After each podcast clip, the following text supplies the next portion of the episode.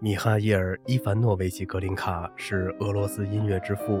格林卡的《为沙皇献身》是第一部真正意义上的俄罗斯歌剧。我妻子是那样一种女人，华服、舞会、马车、好马等物质享受对她来说就是全部。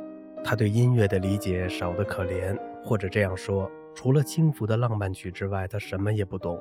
任何崇高的、诗意的东西对她来说都是浪费。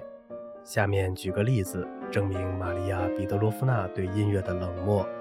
一八三五年，我开始写《为沙皇献身》时，他向我的姑妈玛利亚·尼古拉耶夫娜·泽莱普吉娜抱怨，说我买纸是在浪费钱。